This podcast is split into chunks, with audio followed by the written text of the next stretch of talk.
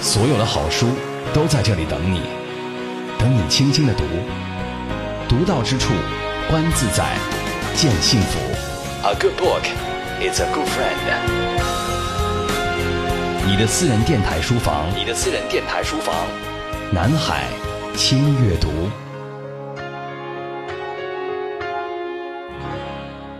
四十岁了，四十岁突发奇想要写小说。要跟同龄人比，中国的作家大概没有这么晚开始写作。嗯，主要原因可能还是一直喜欢写小说吧。以前没这种可能性，后来发现有这种可能性了。啊，可能跟过去的经历都有关系吧。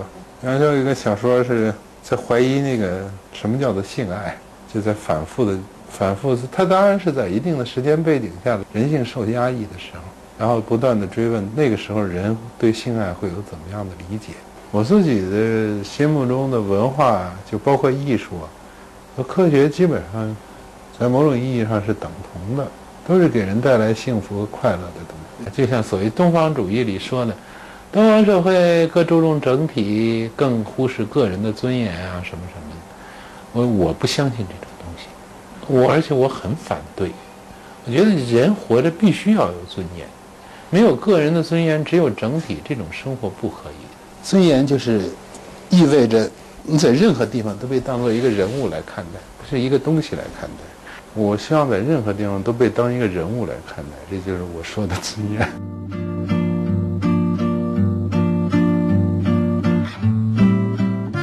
一九九七年四月十一日，王小波因突发心脏病在家中去世，年仅四十五岁。在他离世之后，他的书不断的被再版，成为当代中国文坛影响力最大的作家之一。曾经有一个时期，在街头巷尾，王小波的书是年轻人认出彼此的街头暗号。他对被设置的生活的反抗，对自由和思考的追求是如此生猛，什么也锤不了这种劲头。十九年过去了，我们是否依然拥有反抗被设置的生活的勇气？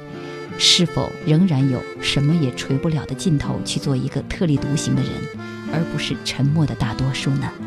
这里是轻阅读，以阅读的名义释放思想的力量。我是周薇，今天的特辑是专门纪念王小波逝世十九周年。我认识一个开咖啡馆的馆主，他叫王森，他也写过三本有关咖啡文化的书，他就是一个王小波的超级粉丝。他说：“王小波改变了他的世界观。关于他对王小波的这样的一种崇敬，我想我们还是来听一听我曾经在武汉他的梦想咖啡学校里对他的专访。”王森，人称森哥，武汉人，血型咖啡，因为咖啡成瘾，从2012年至今连续写了三本书，就想开个小小咖啡馆，因为有你，所以参差。梦想是这样成真的。王森曾经在他的第二本书《因为有你，所以参差》当中，他说到这样一句话：“他说他的终极梦想是在台湾找一个风景好的角落，开一间参差咖啡馆，做一回店小二。咖啡馆里一定要放满王小波的书。”恰恰我这次跟他相遇、跟他聊天的过程当中，他是刚刚从台北回来，他在台北真的开了一家咖啡馆。不过这次咖啡馆的名字不叫参差咖啡，而叫余波未了。余波未了本来是一本书，嗯，那个时候那是一二年以前，嗯，我不认为我有能力去编辑或者组织一本书，但是我有这种冲动，原因是王小波对我影响的确是很深。哎，我经常开玩笑，如果我没碰到王小波，我可能就变成一个坏蛋，或者是个流氓。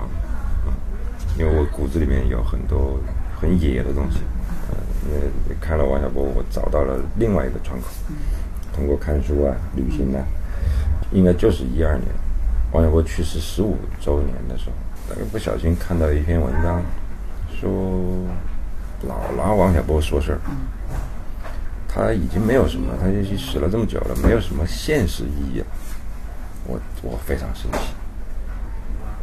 我我就想弄一本书叫《余波未来》，就是王小波，虽然在那个年代文化大革命以及后来他说了很多问题，直到现在没解决，现实意义强得很。比方说，他说，假如没有有趣的事情，我宁可不活。这个不仅有现实的世界，还要有一个诗意的世界，这个这个多好啊！嗯，呃，怎么能说没有现实意义？我当时就想组织一本书叫《余波未来》，可是我没这个能力。然后这个名字我就留下来，我想到是要去台湾开店。其实这个店应该在大陆，余波未来。可是呢，有一个有一个有趣的事事情，就是王小波得联合文学奖是第一个奖是台湾发的，但是是许卓云推荐，然后就他得了文学奖，啊，对他的鼓励是很大的，因为那个时候写字的也不富裕嘛，而且他也没有名气。啊，没有名气，竟然还敢辞职专职写作，这个是我特别佩服这个人。他在人民大学本来教书嘛，你大学教书本业余时间还是很多，但是他这种就我就觉得特别纯粹这个人，所以呃弄了这个点，我花了不少钱呢，一本书的运费应折合人民币啊七八块钱。我《余波未了》里面有很多书，王小波所有的书都有从这边运过去的，然后当然还有别的书，嗯，这基本上就是向王小波致敬，因为认识王小波，帮我开了一个窗户。熟悉王森的人都知道，他非常非常的喜欢王小波的作品，由此呢，他也是王小波的忠实的铁杆粉丝。就像他在第一本书就想开间小小咖啡馆的第一百九十一页说道：“崇拜这件事情本身是没有错的，很简单，就是长时间的从心里对某个人有很深的敬意。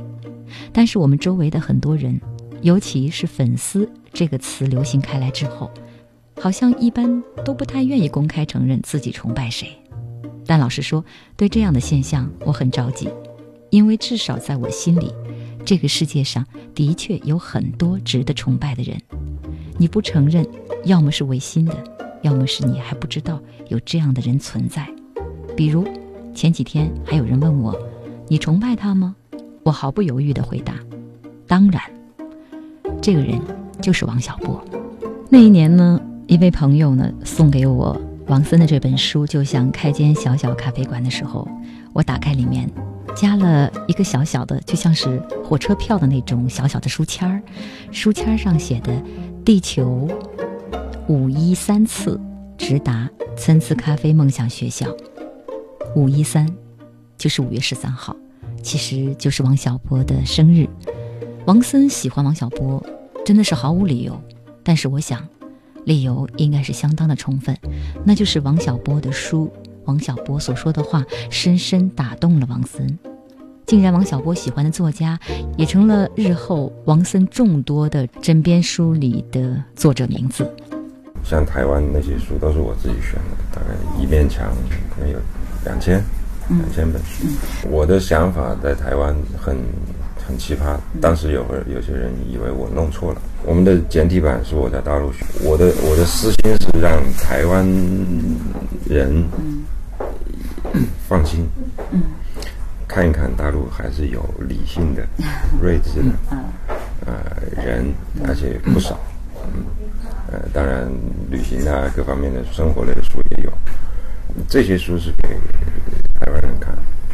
我在店里面是用的三百五十台币一杯咖啡，可以拿一本书走，嗯，所以很便宜。我的想法呢，就是。以书会友，你也喜欢看，你就就就是用这个套餐的形式。我也不叫卖书，嗯，这样赚钱嗯，还好吧。他这么多年都这么过来的，其实。所以那个概念是在台湾。对，在台台湾，嗯，大陆没有这样。嗯。然后有繁体的书，对，是我主要从一个叫总书记，我们台北有个有个二手书店。啊，那这个就比较合理。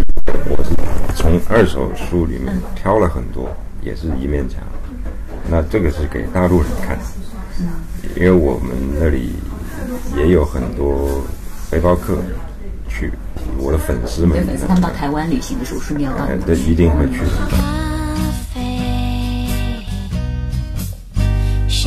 想喝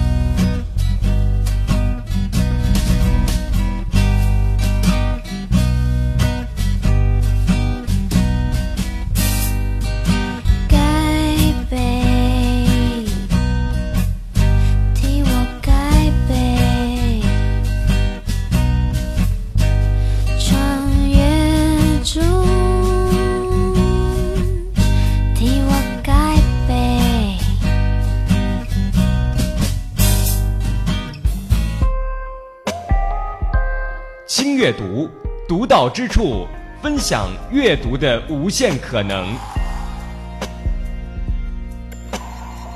秦晖先生在《论王小波与当代批判现实主义文学之命运》一文当中，讨论了一个问题：王小波是一个自由思想家吗？他的看法是，王小波具有反乌托邦的自由主义精神，但没有试图建立一个欧几里得式的自由主义思想体系，也没有从理论逻辑上来展开对某一领域的细致研究，以补充自由主义的思想库。这种看法当然是对的。王小波是一个文学意义上的作家，而不是哲学家。但是，在上世纪九十年代，王小波称得上是中国大陆最出色的自由主义思想家。他所有的杂文都建立在对消极自由的捍卫上。所谓的消极自由，它是来自英国思想家柏林。根据现在流行的解释，是一种不让别人妨碍自己的选择为要旨的自由。它的含义是，当个人处于非强制或不受限制的状态时，个人就是自由的。过多的国家干预常被看作是削弱了个人的积极性，并侵犯了基本自由。王小波写杂文的时代，与柏林的著作在中国知识界还没那么流行，消极自由和积极自由的区分还少为人知。这种思想在他的名篇《一只特立独行的猪》当中有最明确的体现。在这篇文章中，王小波讲了他在云南插队所饲养过的一只猪的故事。这只猪拒绝像别的猪一样接受被人类安排好的生活，它身体强悍，能轻易跳出猪圈，跑到邻村去和他喜欢的母猪交配，对身边负责生育的母猪不屑一顾。在他屡次闯祸之后，生产队决定猎杀这头猪。在手枪和火枪组成的包围当中，他却机智地逃脱了。最终，他逃进了甘蔗林，对人类充满了警惕。在这篇文章的结尾，王小波说道：“我已经四十岁了，除了这只猪，还没见过谁敢于如此无视对生活的设置。相反，我倒是见过很多想要设置别人生活的人，还有对被设置的生活安之若素的人。因为这个缘故。”我一直怀念这只特立独行的猪，或许这就是消极自由的真谛吧。在这里，我们来听一成演绎一段王小波的文字。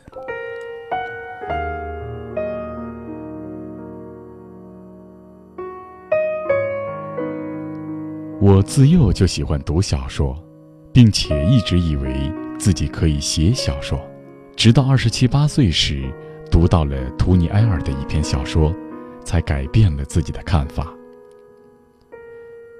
在不知不觉之中，小说已经发生了很大的变化。现代小说和古典小说的区别，就像汽车和马车的区别一样大。现代小说中的精品，再不是可以一目十行往下看的了。为了让读者同意我的意见，让我来举一个例子。杜拉斯情人的第一句话是：“我已经老下。”无限沧桑尽在其中。如果你仔细读下去，就会发现，每句话的写法大体都是这样的。我对现代小说的看法，就是被情人固定下来的。现代小说的名篇总是包含了极多的信息，而且极端精美，让读小说的人狂喜，让打算写小说的人感觉到害怕。在经典的作家里，只有俄国的契科夫，偶尔有几笔写成这样，但是远不是通篇都让人敬畏。必须承认，现代小说家曾经使我大受惊吓。我读过的图尼埃尔的那篇小说，叫做《少女与死》，它只是一系列惊吓的开始，因为这个发现。我曾经放弃了写小说，有整整十年在干别的事儿。直到将近四十岁，才回头又来尝试写小说。这时我才发现，就是写过一些名篇的现代小说家，平常写的小说，也都是很一般的。瑞士作家迪伦马特写完了他的书篇《法官和他的刽子手》之后，坦白来说。这个长中篇耗去了他好几年的光阴，而且说，今后他不准备再这样写下去。此后他写很多的长篇，虽然都很好看，但都不如法官和他的刽子手感觉到精粹。杜拉斯也说，情人经过反复的修改，每一段每一句，都重新安排过。照我来看。他的其他的小说都不如《情人》好。他们的话，让人看了放心，说明现代小说家也不是一群超人。他们有一些惊世骇俗的名篇，但是既不多也不长。虽然如此，我还是认为，现代小说中的几个中篇，如《情人》之类的，比之经典作家的鸿篇巨作毫不逊色。爱好古典文学的人也许不会同意我的看法，我也没有打算说服他们，但我还是要说，我也爱好过古典文学，而在影视发达的现代，如果没有现代小说，托尔斯泰并不能让我保持阅读的习惯。我认为现代小说的成就，建筑在不多几个名篇上。虽然凭这几篇小说很难评上诺贝尔文学奖，但是现代小说艺术的顶峰就在其中。我的抱负也是要在一两篇作品里达到这个水平。我也特别喜欢写长中篇六万字左右的，比如我的《未来世界》就是这么长，《情人》。法官和他的刽子手等名篇也是这么长。当然，这样做有点儿东施效颦之嫌。在我写过的小说里，《黄金时代》《联合报》第十三届中篇小说奖是最满意的，但是还没有达到我希望的水准，所以还要继续努力。作为王小波的妻子李银河。他是怎么来评价他的爱人小波的呢？他说：“小波在一篇小说里提到，人就像一本书，你要挑一本好看的书来看。我觉得我生命中最大的收获和幸运就是我挑了小波这本书来看。我从1977年认识他到1997年与他永别，这二十年间，我看到了一本最美好、最有趣、最好看的书。”作为他的妻子，我曾经是世界上最幸福的人。失去了他，我现在是世界上最痛苦的人。我觉得小波会通过他留下的作品，活在很多人的心里，也活在我的心里。樱花虽然凋谢了，但它毕竟灿烂地盛开过。我想在小波的墓碑上写上斯汤达的墓志铭：生活过，写作过，爱过，也许再加上一行：骑士。诗人，自由思想家。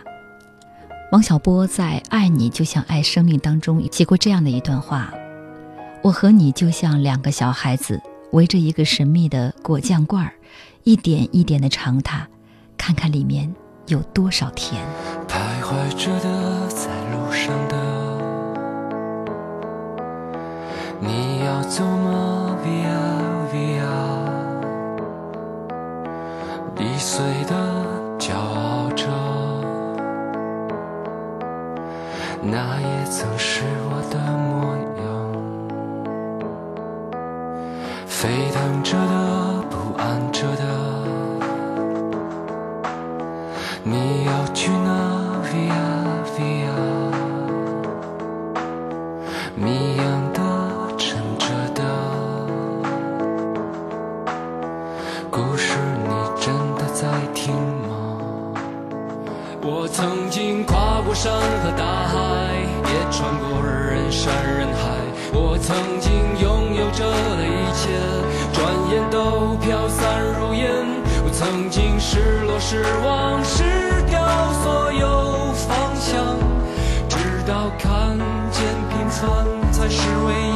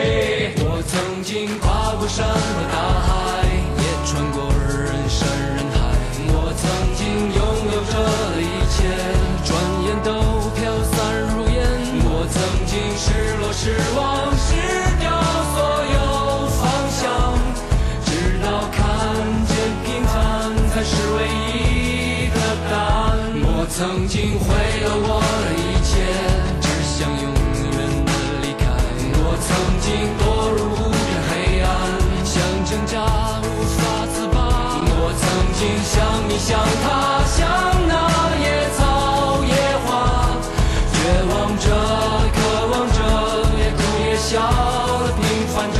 我曾经跨过山和大海，也穿过人山人海。我曾经问遍整个世界，从来没得到答案。我不过像你，像他，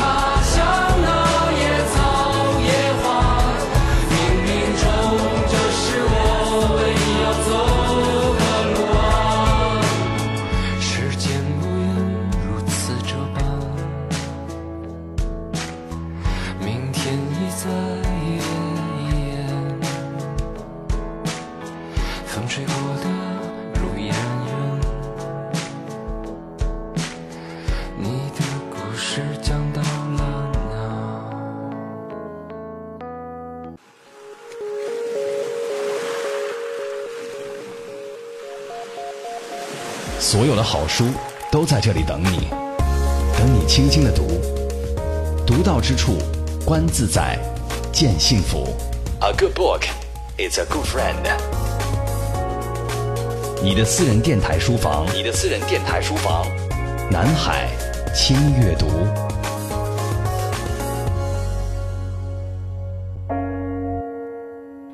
王小波的作品够单纯，他单纯的地方集中显现在他在爱情上。他不是帅哥，其实啊，岂止不帅，甚至有点丑。但是我们知道，男人的相貌不重要，一个有点丑的大才子找一个美女做老婆，似乎是这个世界上的一个定律。但是我知道，大才子王小波他没有选美女做老婆。众所周知。王小波的老婆是李银河。李银河以我凡俗的眼光看，她的确不好看，但王小波对她一见钟情。关于他们俩相爱的故事，大家都应该知道吧？在报社实习的时候，王小波第一次见到李银河，两个人聊了很久。突然，王小波问李银河：“你有男朋友吗？”“没有。”李银河如实相告。“那你看我怎么样？”王小波单刀直入。就这样俘获了李银河的心。能只看情偶的心性，而不在乎情偶的相貌，我觉得这只有一颗最单纯的心灵才能做到。嗯，我觉得他的魅力可能主要是两个方面。第一个方面呢，就是他的小说是一种纯文学，我觉得这种东西好像在咱们中国。并不太多，所以他那里面的那种文学的文学之美啊，对人是是很有就是超越时空的那种呃魅力的。那么另一个方面呢，也许就是他那种杂文当中所表现出来的那种自由主义的思想。嗯，因为我已经看了他那个绿毛水怪了，然后就心里存了个心，看了他一眼，当时反正觉得他够难看的，然后那个。就是第二次，就是我们单独见面，就是我们等于是第一次单独见面。那是当时我在《光明日报》工作嘛，他去见我，见我当时他就问了一，就聊了没几句，他问我，他说：“你有朋友吗？”我说：“我没有。”他说：“你看我怎么样？”就是当时觉得这人真太太自信了吧，也就是很率真，就是觉得他那个感觉很好。我在翻一个过去的老的笔记本的时候，突然间看到有一封他给我写的一封信，这我原来没注意到，然后他没有发出去的，上面写的信，写的信里面其中谈到了，就是他对我的感觉。当时他用了一个词儿，他说的，呃，他当初之所以那么。呃，就一下就爱上了他，就是说，我对他有一种那种山呼海啸的响应，啊，我觉得这个词儿实在是用的太好了。就是当时呢，他是处于那种，他的一切就是他的处境很惨的，在一个街道工厂，然后他会写东西什么的，也没有都写在那个，就是那个手抄本上哈，只不过在朋友里头流传。呃，谁也不知道他的有什么价值。物质上极度的匮乏，然后身体上极度的这个劳累，然后精神上极度的枯燥、贫乏、贫乏的。所以就是说，跟我们前面和我们后面的这几代人相比，我们是唯一的一代，就是真正的体验过什么叫绝望。用他自己的话来说，特别早，就是年轻的时候，他就说我要试试创造一点美。当初给给他选墓的时候，也也也也是去过其他的陵园哈，然后挺有意思的，不是好像，我觉得特别不希望，就是说他就是在那一排一排的人，那个什么张三啊、李四啊，然后中间一个王小波，我觉得这也不太符合他的性格。啊，其实当初人家还批判过呢，说的，哎，我们这儿什么局长啊，什么的那个，呃，什么队长啊，什么的都有，说的你们好像那意思，怎么就不愿意一排一排的？但是我觉得，我觉得好像他这个人本来就就不是一个很很守规矩的人，然后比较特立独行嘛，是吧？就是我觉得那个给他选一块那个那个石头，我觉得这个创意还是非常好的。我记得我我家有一个亲戚，他也是被迫害致死的吧，算是他三十八岁死的。当时他死之前，他跟我母亲说了一句话，他是我母亲的亲戚嘛。他说：“实际上，他说三十八和八十三也没有什么区别。”他是这么想的。其实这也是我想的。王小波，他在四十五岁的时候死去，比如说我在七八十岁什么，其实差不多的。大家就生命就是这样的，早一点晚一点儿，但是最终都是到那儿去呗。我所关心的是生活背后的事情了，生活的原因是什么？为什么会是这样？为什么会是那样？那个加缪是专门有一句话啊，就是来针对这个，就是，呃，正因为人生是没有意义的，才更值得一过。我觉得这个这个道理你要想清楚了，我就觉得很有意思。我我发现就是生活，可能我起初发现的是生活有很多虚伪的成分，像一个洋葱头一样，一层一层的皮儿都是假的。但是我我剥到最后还没剥到芯儿呢。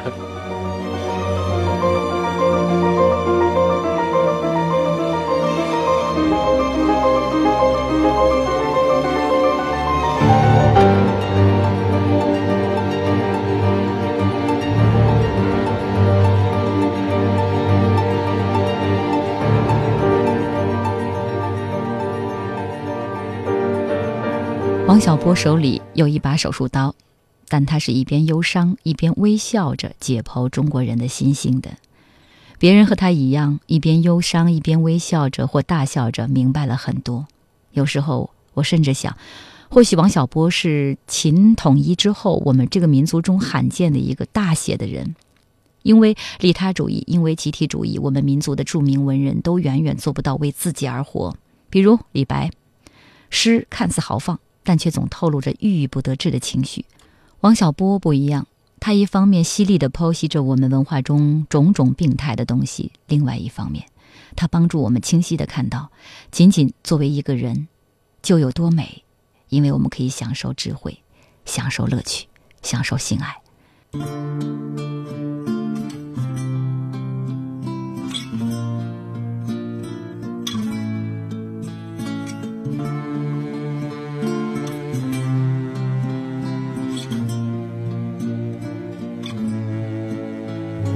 唱一首歌，古老的那首歌，我轻轻地唱，你慢慢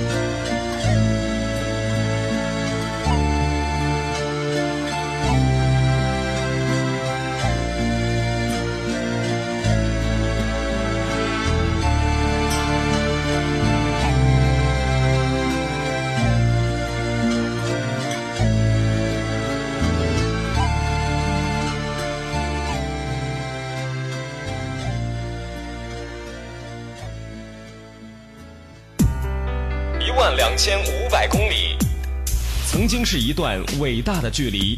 它是玄奘取经、红军长征、丝绸之路，它也是一架攻克三三零最长的飞行距离。现在，它浓缩成一段精彩的走读时光。每天六十分钟轻阅读，独到之处，处处有智慧，处处是风景。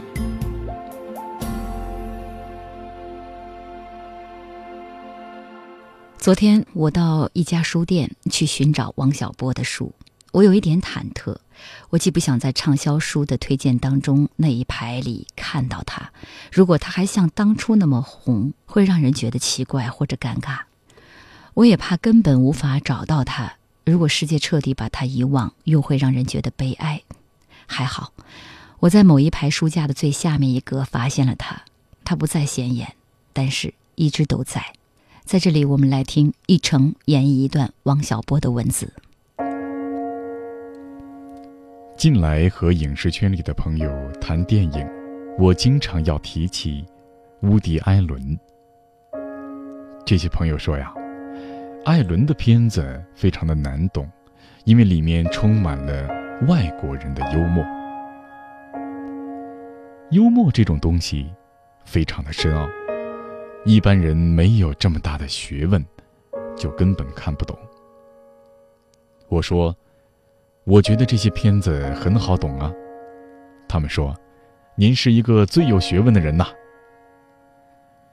就因为能看懂艾伦的片子，我赚了这么一顶高帽。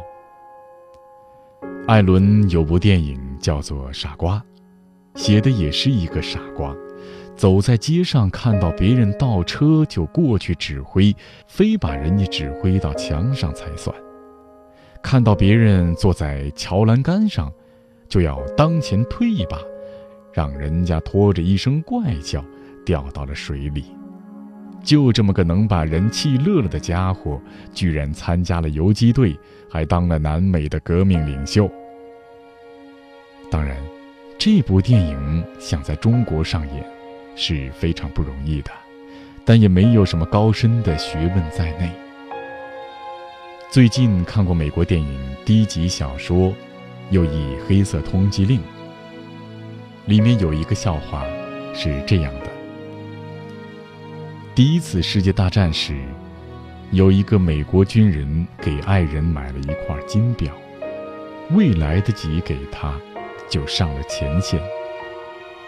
他带着这块表出生入死，终于回来，把表交给了他。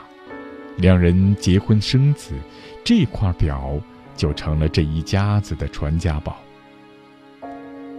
这家的第二代，又是军人，带着金表去越南打仗。但是呢，被越共逮住，进了战俘营。越共常常搜战俘的身。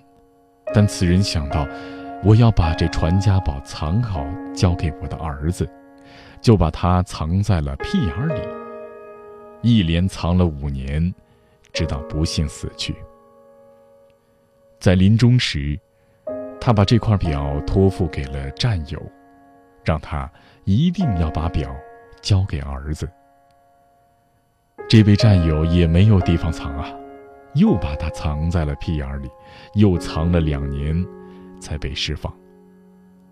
最后，这家的第三代还是一个孩子的时候，有一天来了一位军官，就是那位受托的战友，给他讲了这个故事，并把这件带有两个人体温、七年色香味的宝物，放到了孩子的手心里。这孩子直到四十多岁，还常常在梦里见到这一幕，然后怪叫一声被吓醒。鲁迅先生也讲过一个类似的故事。民国时，一位前清的遗少，把玩着一件珍贵的国宝，放在手里把玩，还拿来刮鼻子，就差含在嘴里。原来这国宝是古人大炼时夹在屁眼里的石头。从这两个故事的相似之处，可以看出幽默是没有国界的，用不到什么高深的学问就能欣赏它。但你若是美国的老军官，就会不喜欢黑色通缉令；你要是中国的遗老，就会不喜欢鲁迅先生的笑话。在这种情况下，人们就会说听不懂。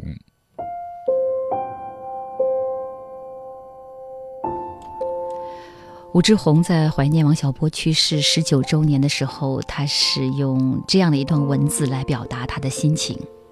他说：“如果用两个字来概括王小波，我找到的两个字就是单纯。王小波的小说和杂文，就是来破复杂还单纯的。他说过，最重要的事情是要明白一加一等于二，但我们的文化就要。”非和那些最基本的道理较劲儿，结果把我们都搞糊涂了。比如王小波说，智慧、有趣和性爱是最美好的三件事。然而，我们弄出了许多不单纯的道理，结果，我们的社会成了反智慧、反有趣和反性爱的了。吴志红说，我们宛若生活在一个巨大的蜘蛛网里，构成这个网，就是我们社会所信奉的那一套道理。或者伦理，比如三纲五常，或者是集体主义等等。关于利他，王小波说过，他一开始是信奉的，但后来有一天忽然想到，如果你为我活着，我为你活着，那大家岂不是太累了？由此，他回到了所谓的利己上。关于集体主义，王小波多篇文章讲到一个登峰造极的例子：洪水来了。一个青年去抢救集体的一个电线杆，结果被淹死了。于是，大辩论开始，人们争论青年这样做值不值。最后上头说，别说是电线杆，就是集体的一个稻草，都值得这样去抢救。不利他，不集体主义，那么怎么办？就要回到真正的个人主义上来，就是把精力不再集中到观察别人道德不道德上，而是集中在个人的智慧乐趣之上。最好的个人主义的表述是俄罗斯文豪托斯托耶夫斯基，他的小说《卡拉马佐夫兄弟》里面有这样一段对话：哥哥问弟弟，如果杀死一个小女孩，整个世界就可得救，那么可不可以这样做？弟弟犹豫了一小会儿，声音很小但很坚定地说：“不可以。”自我中心并非是个人主义的核心。实际上，个人主义的核心就是托斯托耶夫斯基的这个论述含义：不能以集体的名义去侵害任何一个个体。我们这个民族知识分子的通病，或许就是常常激愤昂扬的要活给民族、活给国家、活给父母、活给帝王来看。但是，当背负上这些强加给我们肉身的额外重量之后，或许我们就远离了仅仅作为一个人的价值。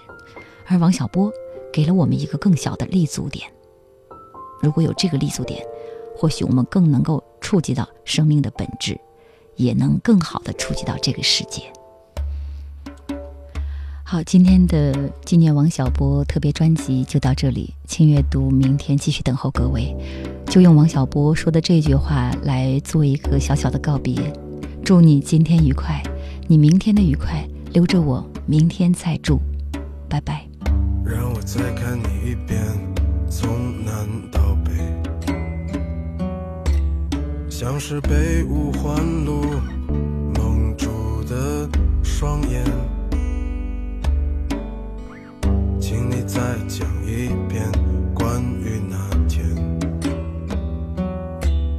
抱着盒子的姑娘和擦汗的男人。我知道那些夏天就像青春一样回不来，代替梦想的也只能是勉为其难。我知道吹过的牛逼也会随青春一笑了之，让我困在城市里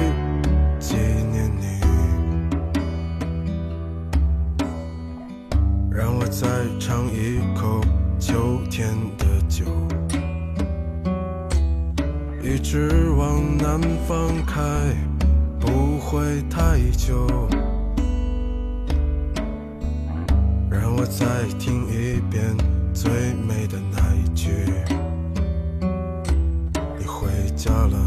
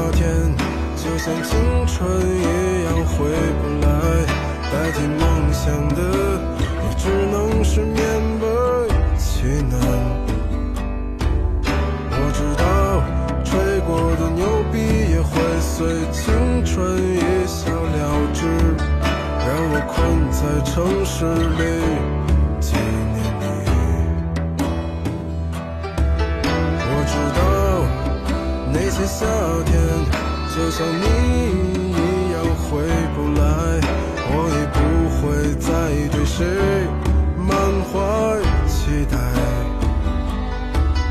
我知道这个世界每天都有太多遗憾，所以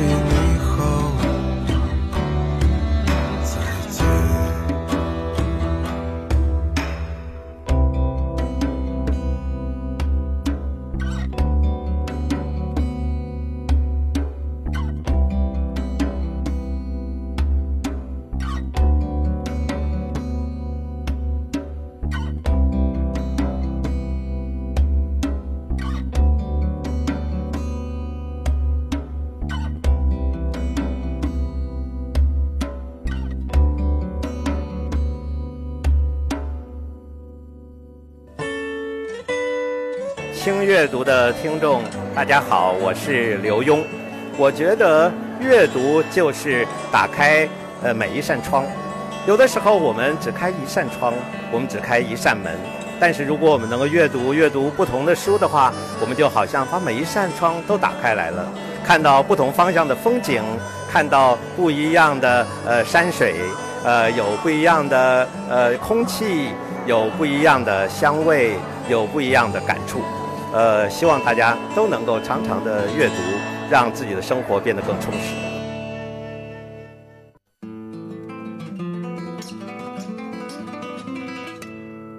我觉得每个人都需要透过阅读来思索、来认识。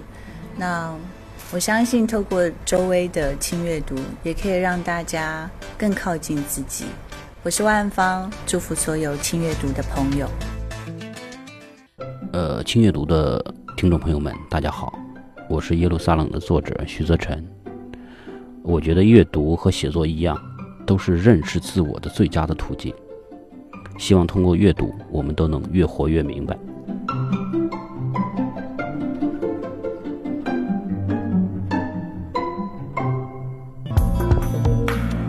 我是张大春，我是一个写东西的人。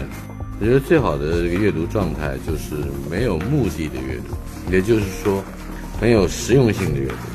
比方说，呃，我希望我能够呃学会烹饪某一道菜，或者我这个希望能够呃认识一个呃地理环境，我好去旅游，多半都是在一种效率、效能或者是实用的目的之下去去翻看书本。呃，但我认为最好的阅读状态就是排开了这些目的，而且呢，还真是能遇到一个。